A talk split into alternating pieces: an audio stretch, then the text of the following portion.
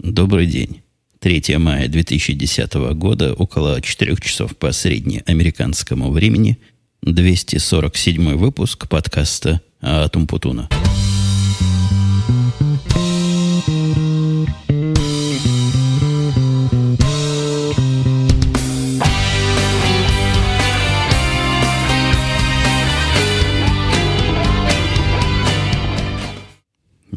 Фразу эту приветствие мне пришлось два раза переговаривать. Хотите верьте, хотите нет. Вначале я забыл, сколько времени сейчас и какой день, а во второй раз забыл, какой месяц. Короче говоря, полнейший кошмар и рассинхронизированность мыслей.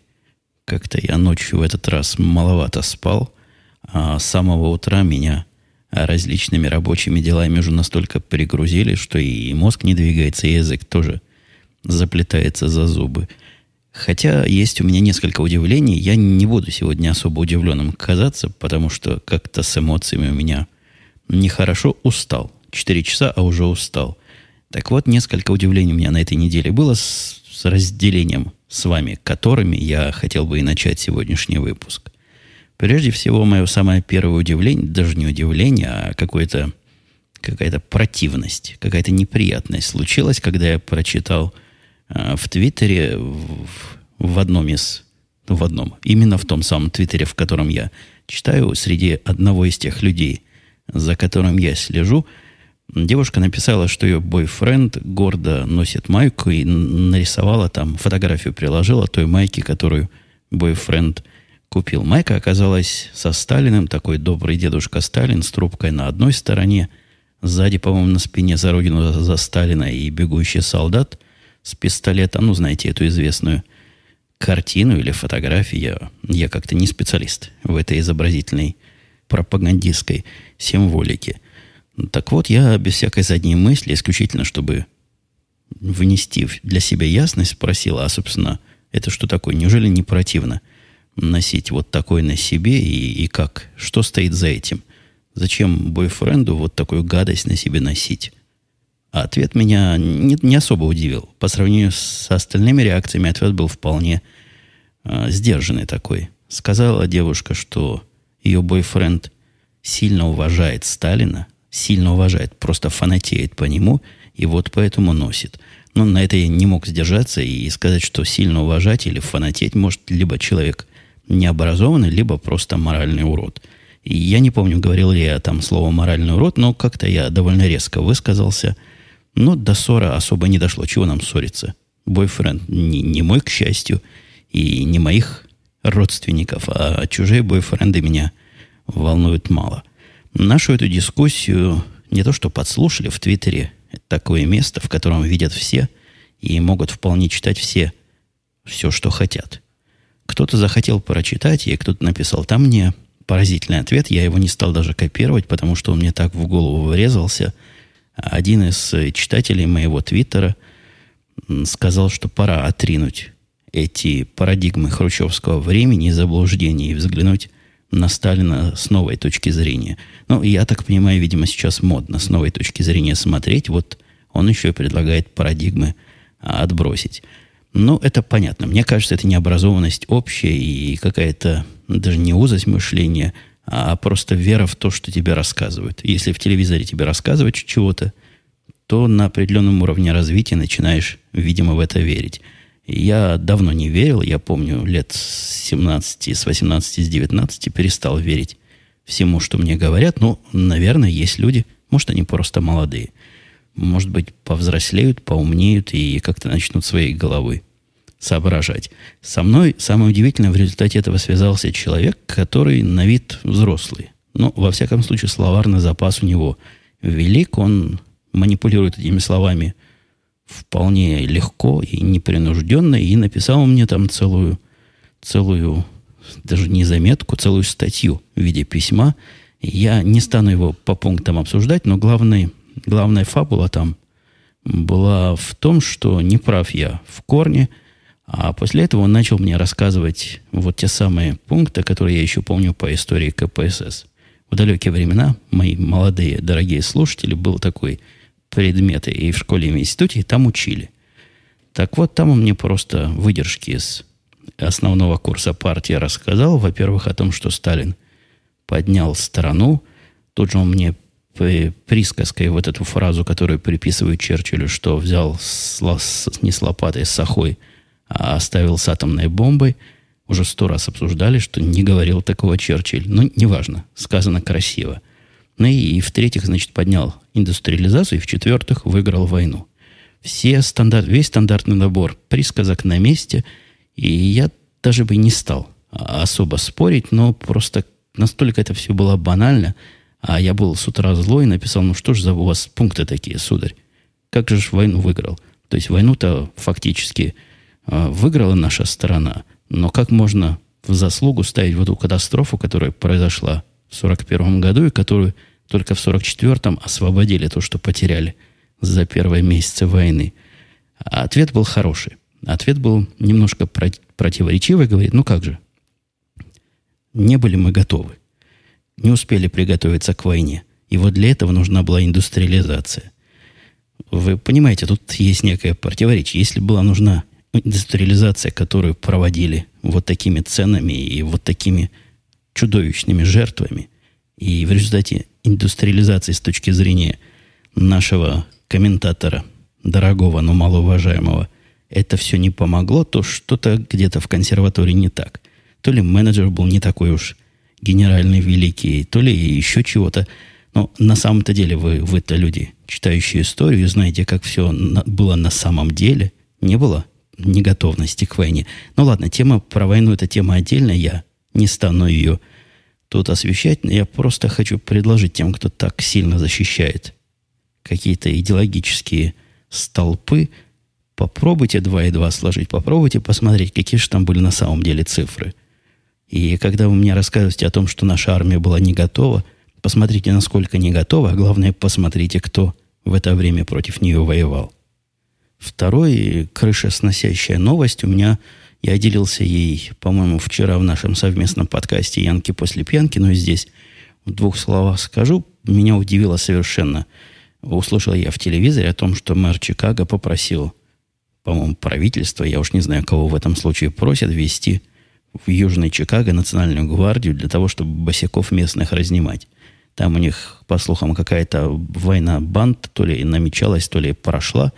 Но по тем же слухам уже решили не вводить. Вроде бы разобрались полицейскими силами, но как-то осадочек остался.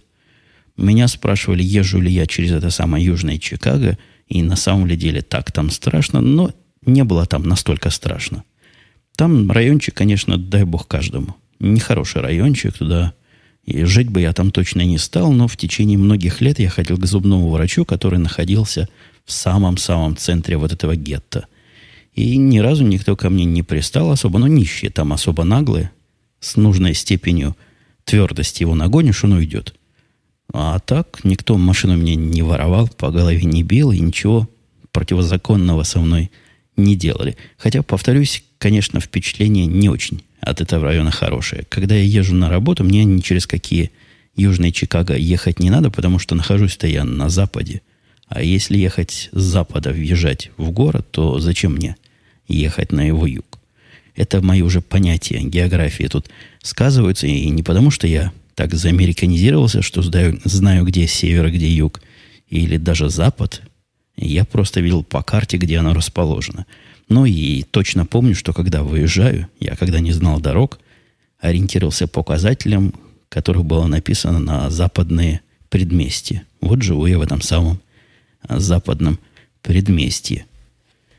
И третьим, я сегодня, видите, быстренько, может, у нас и коротенький такой подкастик наконец-то получится третьим сносящим мой мозг находкой и как, даже находкой трудно назвать. Что ж тут найти? Это было известно миллион лет. Я недавно, после того, как жена моя обратила внимание на текст известной песни про Галю, знаете, песня про Галю молоденькую, так вот она прочитала, заинтересовалась и прочитала в интернете слова – она была уверена, что в вопле Видоплясова сделали какую-то пародию на эту песню, а в самом деле там какие-то русские народные, украинские, простите, народные слова и какой-то там народный смысл. Я пошел тоже слова посмотреть, совершенно странная песня. Я не знаю, слышали ли вы ее в оригинале, но почитать, пойдите в Google или в Яндекс и наберите Галя молоденькая или песня про Галю там поискать. Легко найдете текст. Текст оказался в очень в струе нашего американского глюка, правильного воспитательного глюка, который называется «Никогда не разговаривайте с незнакомцами».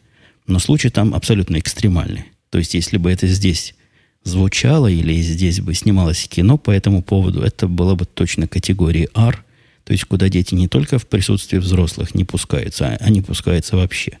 рассказываю интригу. И интрига там простая, но странная. Некая Галя пошла с какими-то мужиками в лес. Они ее позвали, сказали, посулили ей золотые горы, говорит, пойдем с нами, с нами будет интереснее. Галя с ними пошла в лес. И что бы вы думали, они там в лесу сотворили? То есть я, я бы понял, если бы народ про какой-то разврат или какие-то другие безобразия начал говорить, как раз это было бы в стиле нашего местного не говорить с незнакомцами. А эти незнакомцы оказались какие-то садисты. Они эту Галю зачем-то привязали к дереву и подожгли. Вот просто прямыми словами так в этой песне и сказано. Зачем? Почему? Наверное, есть какая-то история. Может, это был такой момент борьбы какого-то казачества против матриархата и всех девок, которых ловили, сжигали вместе с лесополосами рядом стоящими, я не знаю. Но текст поразительный и сносящий крышу. Вот просто взяли девку и сожгли, чтобы знала, как разговаривать с незнакомцами. Немножко трогая события, которые мои околорабочие события, произошедшие на неделе прошедшей, а неделя у нас ровно, ровно, ровно неделечка прошла с прошлого выпуска. Так вот, я, я даже не боролся и даже не страдал, я просто с горечью смотрел на ситуацию еще одной человеческой странности. Я не буду говорить, что это глупости ситуация, но это как минимум странности. Мои слушатели постоянно помнят, что где-то месяцев несколько назад я рассказывал о том, что на укрепление наших производственных мощностей кинули нам два человека. Человеков по сервисам. Эти люди специально обученные, они должны улучшить нашу сервисопригодность. Для меня с самого начала была загадка, чем они будут заниматься. Я им прямо этот вопрос задал, и как-то сразу после этого вопроса их главный со мной не очень любит общаться. Не те вопросы задаю. А главный, он сам не работает, его ну, наверное, он работает, чем-то он там занимается, но в поле его не видно. То есть в наших тикетах он не копается, у него есть заместитель, вот он по тикетам ходит, выискивает всякие оттуда вещи, получает информацию, чего-то спрашивает, голову морочит. Это тот самый гад, который мне по утрам звонит и на которого я всегда в этом подкасте жалуюсь. Ну, понятно, он из Англии, ему трудно найти со мной общее время, когда бы я уже проснулся и был подходящий и совсем не злой. Так вот, они занимались, чем занимались. Я злословил по этому поводу многократно. Несколько проблем, которые, я надеялся, они помогут нам решить. Эти ребята игнорировали, потому что проблемы сложные. Их сложно, этим надо заниматься. И если бы они были простые, я бы их помощи не ждал.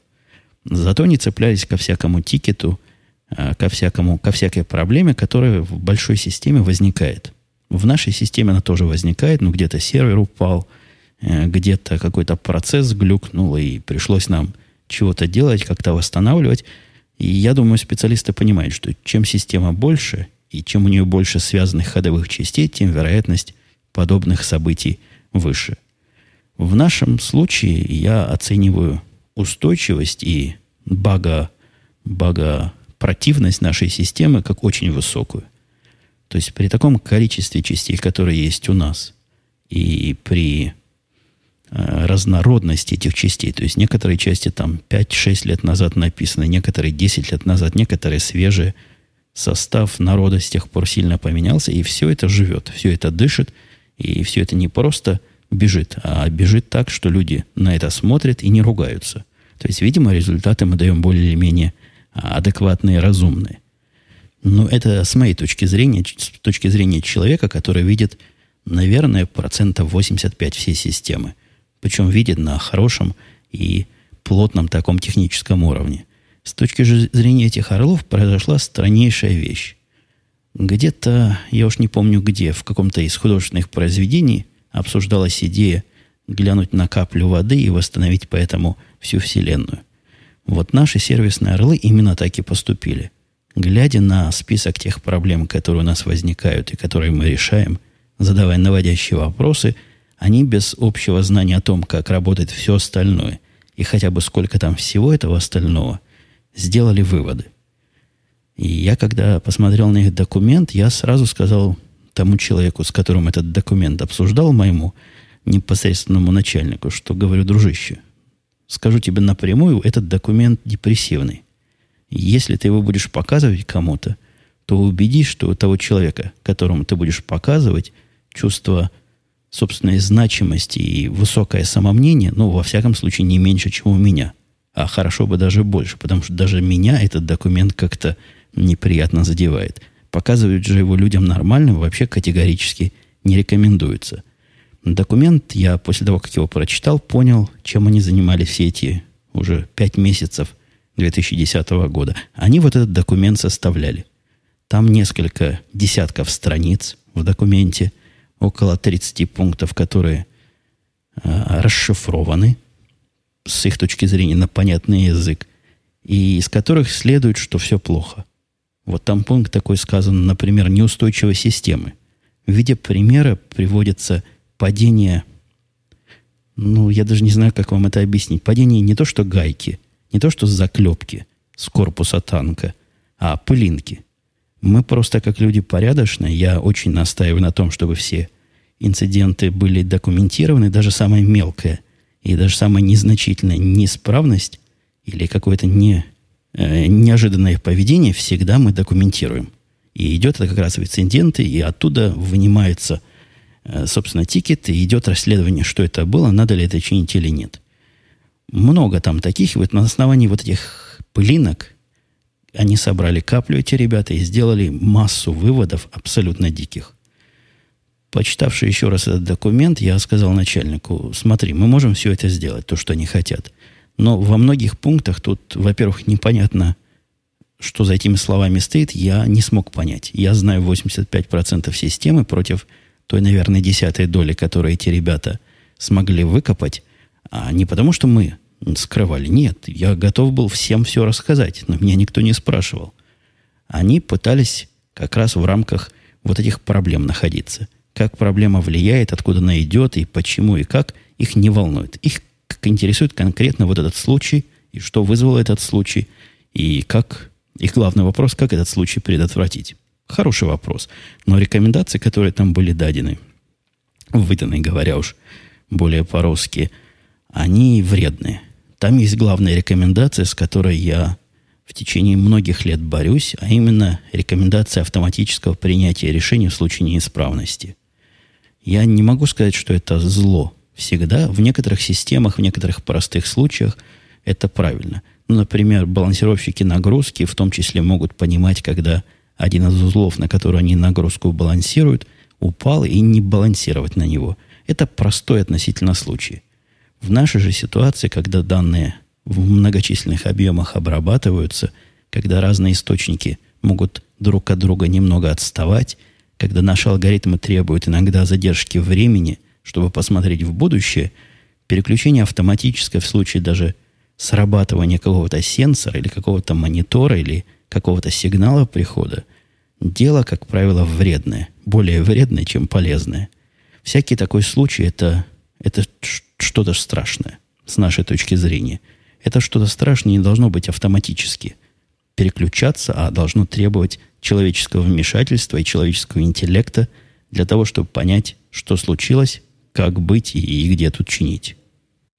Примерно в 80% вот этого разухабистого документа, который в виде Excel сначала был, а к нему еще в виде объяснений прилагался вордовский файл, они как раз и двигают нас в сторону автоматической, автоматического определения неисправности, что у нас в принципе есть, и автоматического принятия решений. Я буду стараться и бороться против этого идиотизма, потому что подобные переключения и подобный искусственный интеллект – я вас уверяю, приведет к проблемам большим. Это раз. Во-вторых, покрывать эти случаи, которые мы знаем подобным интеллектом, это просто глупо. Глупо, потому что случаи из-за того, что у нас они покрываются человеческими мозгами, у нас, как правило, второй раз не повторяются. То есть мы попытаемся здесь воевать в той войне, которая уже прошла, и выиграть ту битву, которую, которая уже не актуальна. Потратим массу времени, а если вдруг до этих ребят дойдет мысль, что стоит это сделать генерально, то есть высокоуровнево, и чтобы любая, абсолютно любая система, как закон, сама, сама бы себя чинила, то мне кажется, я даже пока не оценивал всех возможностей, всех трудностей подобного решения, но даже если такое возможно, сложность систем переключения, которые будут работать, ну, может быть, раз в полгода, она будет не то что сравнима, она, наверное, будет превышать сложность самой ходовой части. Я тут немножко вглубь залез, но это парадоксальная идиотическая ситуация, которая исключительно вышла из невежества. Люди не хотят сама образовываться, не хотят понимать, как оно работает, а пытаются вставить нас в какие-то неподходящие нас рамочки. К счастью, начальство мое тоже мою идею, в принципе, разделяет и говорит, наверняка мы всего этого делать не будем. С его точки зрения это делать не надо не столько потому, что это неправильно, а потому что это очень сложно. Если мы будем этим заниматься, у нас не останется времени ни на что другое, я ему прямо так и сказал. Поэтому, видимо, для успокоения этой сервисной части какой-то придется кусок всей этой глупости сделать. Ну, выберем, там есть пару разумных предложений. Вот про эти разумные предложения мы и сконцентрируемся, а на всех глупостях, на остальных 90% текста попытаемся тихонечко замять, замолчать, ну или отложить это дело в долгий ящик. Целые сутки провел я в танке, сутки с понедельника на вторник, то есть начиная с понедельника, кончая вторником, да, мне кажется, эти сутки, или вторник, вторник, среда прошлый, где-то там в середине недели я ушел в подполье. Ушел в подполье, потому что DVR мой, а именно система DVR, цифровой видеорекордер, как бы видеомагнитофон для тех, кто еще не слышал моих объяснений, не представляет, о чем я тут шепчу. Так вот, DVR мой с большим интеллектом, опять же, с автоматической системой принятия решений, с умной головы решил, что NBA-игру записывать не надо вовсе, а надо записать какой-то сериальчик. Причем левый какой-то сериал. Я не помню, чтобы я когда-то приоритеты такие расставлял, но у него там какие-то приоритеты по умолчанию были, и NBA оказался ниже по приоритету. В результате игра, которая была не то что важна, а ну почти супер важна, почти-почти супер важна – не записалась. Игра моей команды с командами против тех, с кем моя команда играет. И я скрывался от всех, потому что среди слушателей моих и, и читателей моего твиттера, и читателей моего буза есть такие, которые любят поздравить или, наоборот, позлорадствовать. Отключенный был я от интернета в практически полные сутки, пока не посмотрел запись этой этой игры. Посмотрел, расстроился, конечно, наши ее сыграли отвратительно. И я тогда подумал, лучше бы мне кто сказал с самого начала, и не мучился бы я так сильно и не страдал, не переживал. Но это все, все, конечно, ерунда. Не говорите мне результаты игр как минимум три дня. В течение трех дней после ее завершения, мало ли, вдруг я пропущу.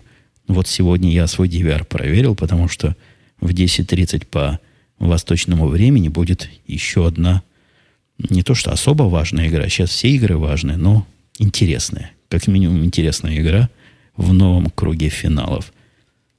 Еще одной, даже не странностью, а проблемой, растущей проблемой, которая растет на глазах, жирнеет, толстеет, а самое главное, наглеет.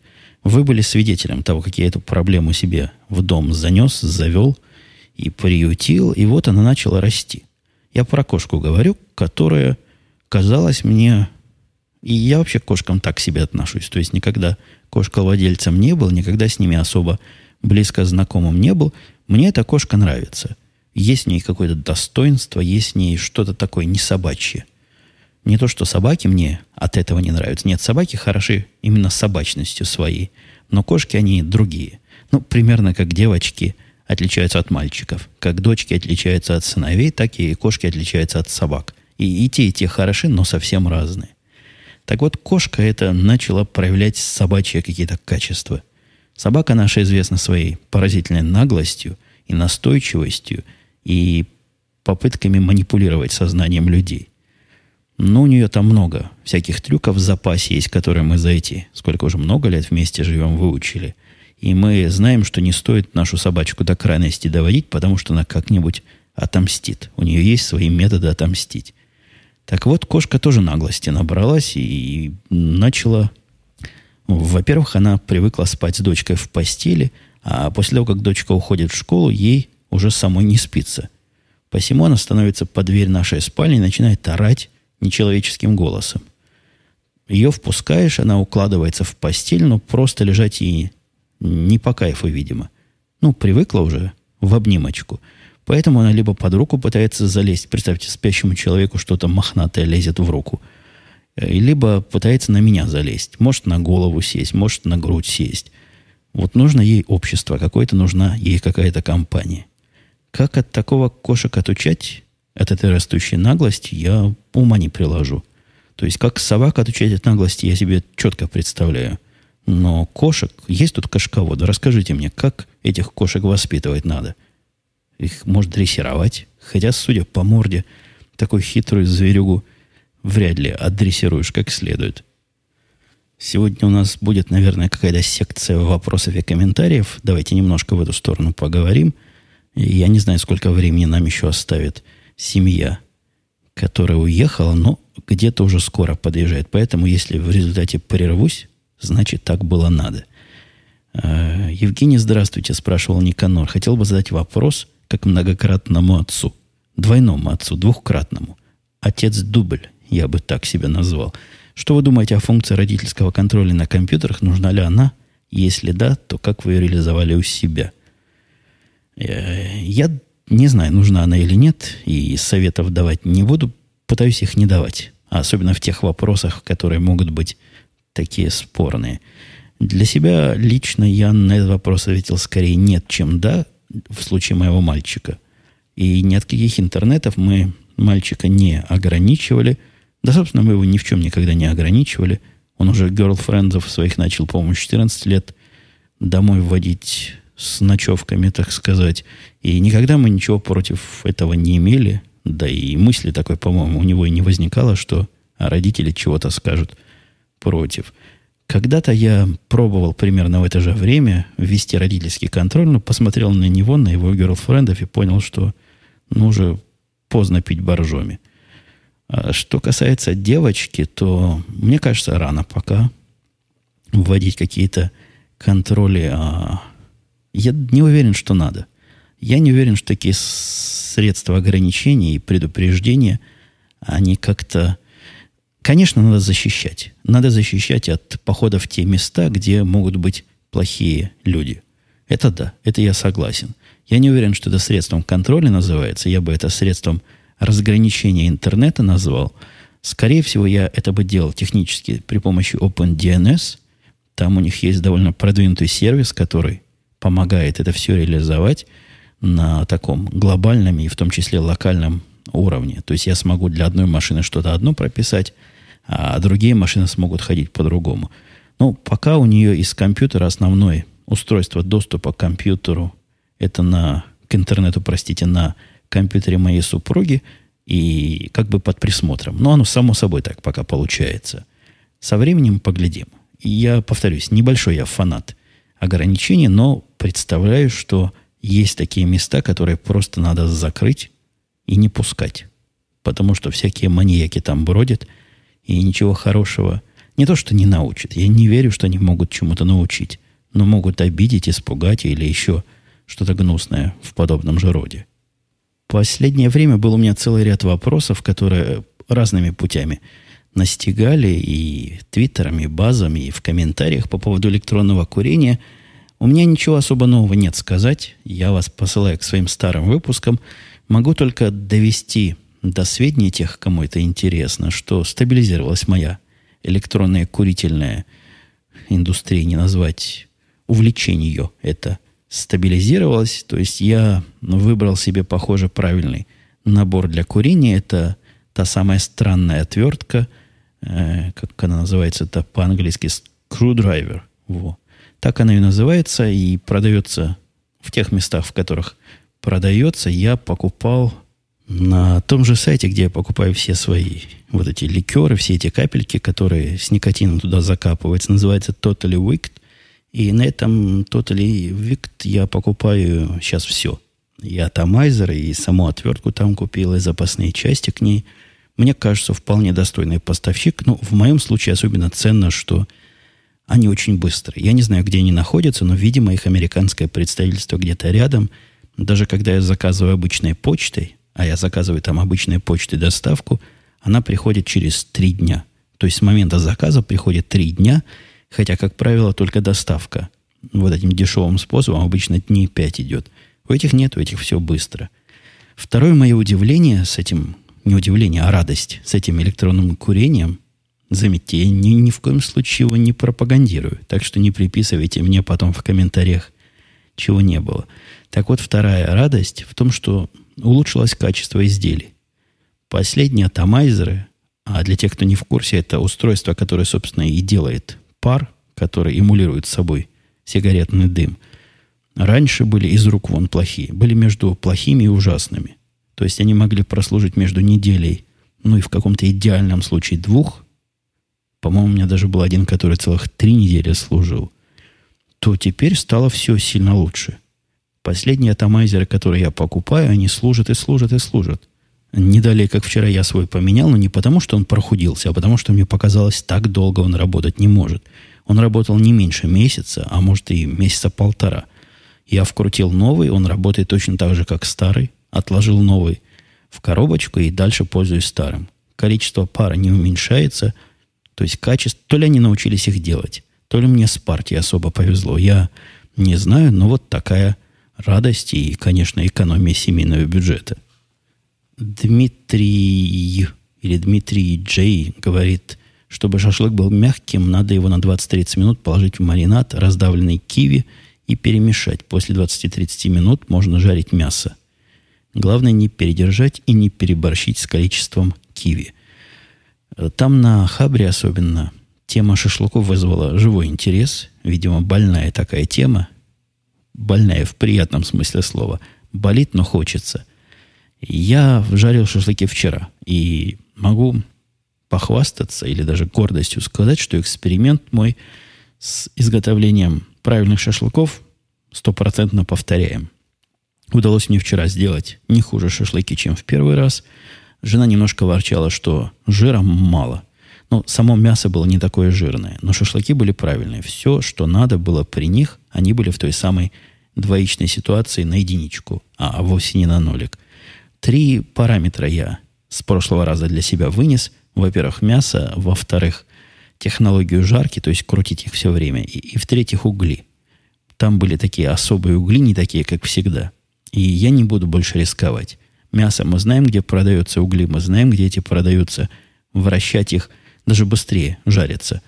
Я тоже знаю как. То есть из этих трех, мне кажется, мясо, конечно, самое главное, но придерживаясь указанных выше параметров, получается эксперимент повторять. И буду его повторять и повторять и повторять, пока не надоест. Рыбаков писал, ему немножко хочется услышать об американском телевидении в одном из ваших подкастов. Ваша любимая передача, вообще ваше отношение к местному телевидению.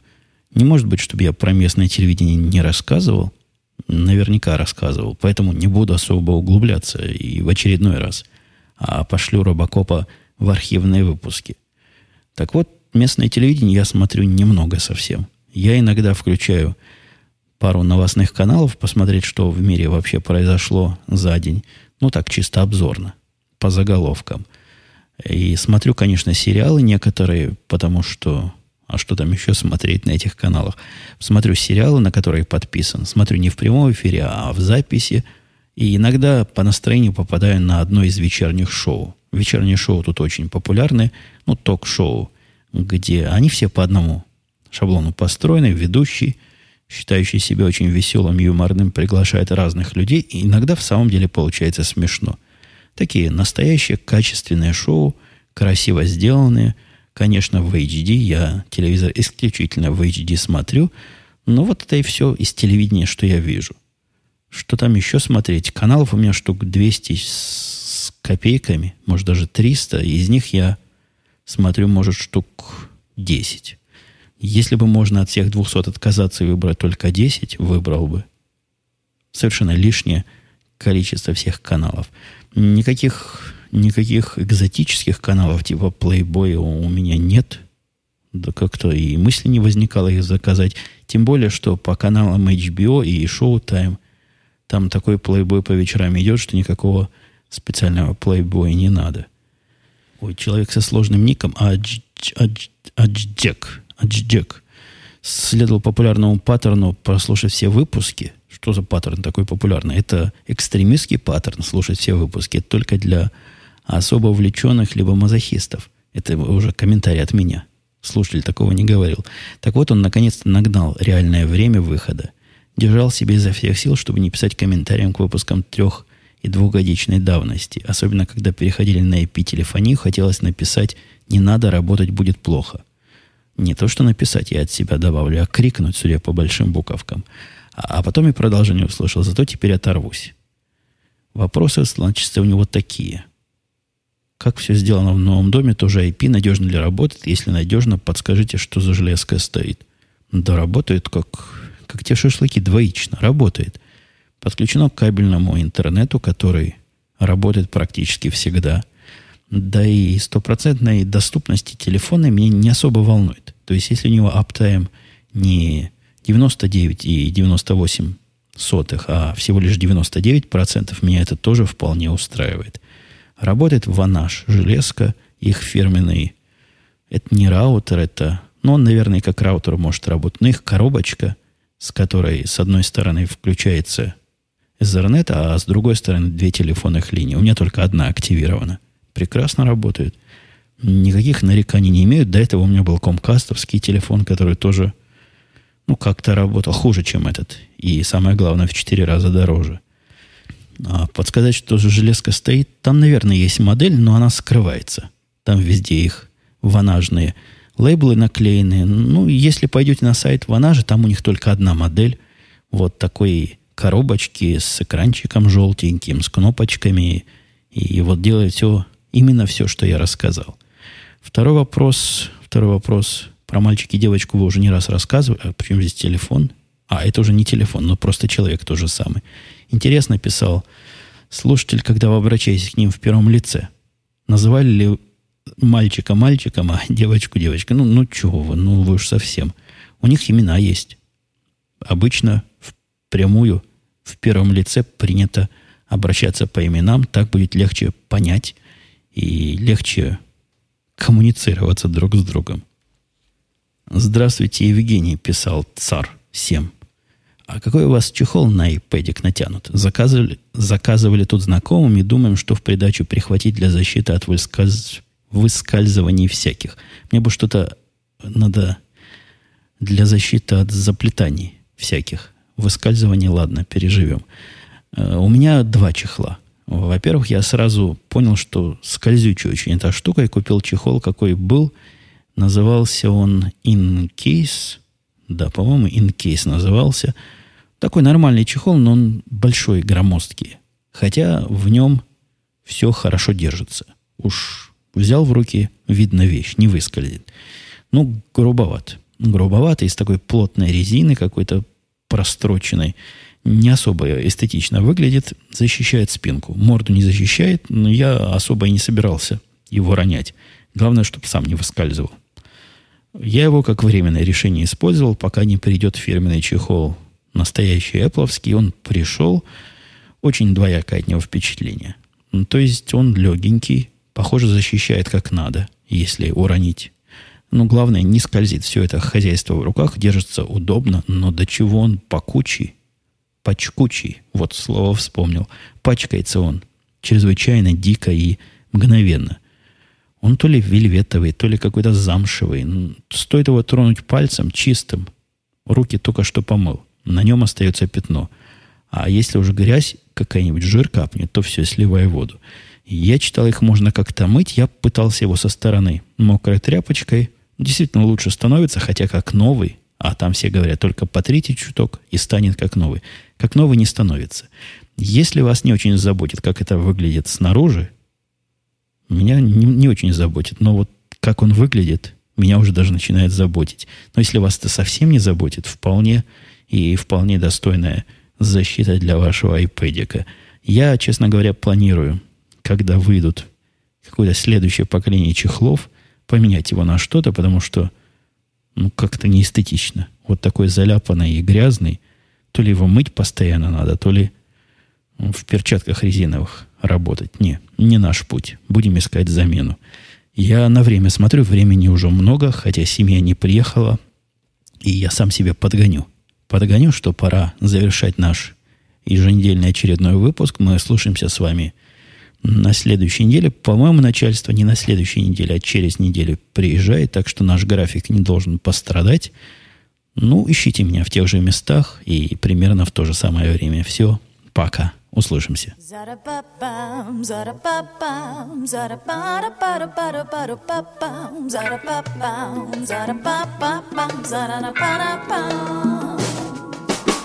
Through my energy all times of the day is you. I'm what I said I would do. I try to focus on the task at hand, be in the moment, but you're always ripping through. I get distracted, email a friend, and tell the story just to get it off my chest, but it always ends up poorly. Am I just type A? Am I obsessed? The point is I can't get no rest. I will breathe now, be at ease now. I will just slow down the pace and all will fall into place. I will chill now, against my will somehow, and the world will keep spinning.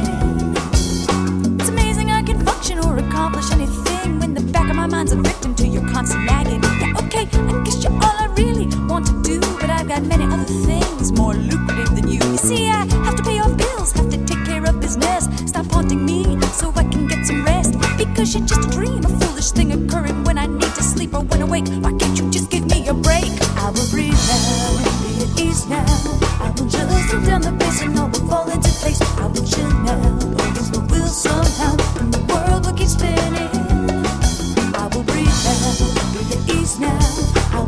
slow down the pace and all will fall into place. I want you now, against my will somehow, and the world will keep spinning.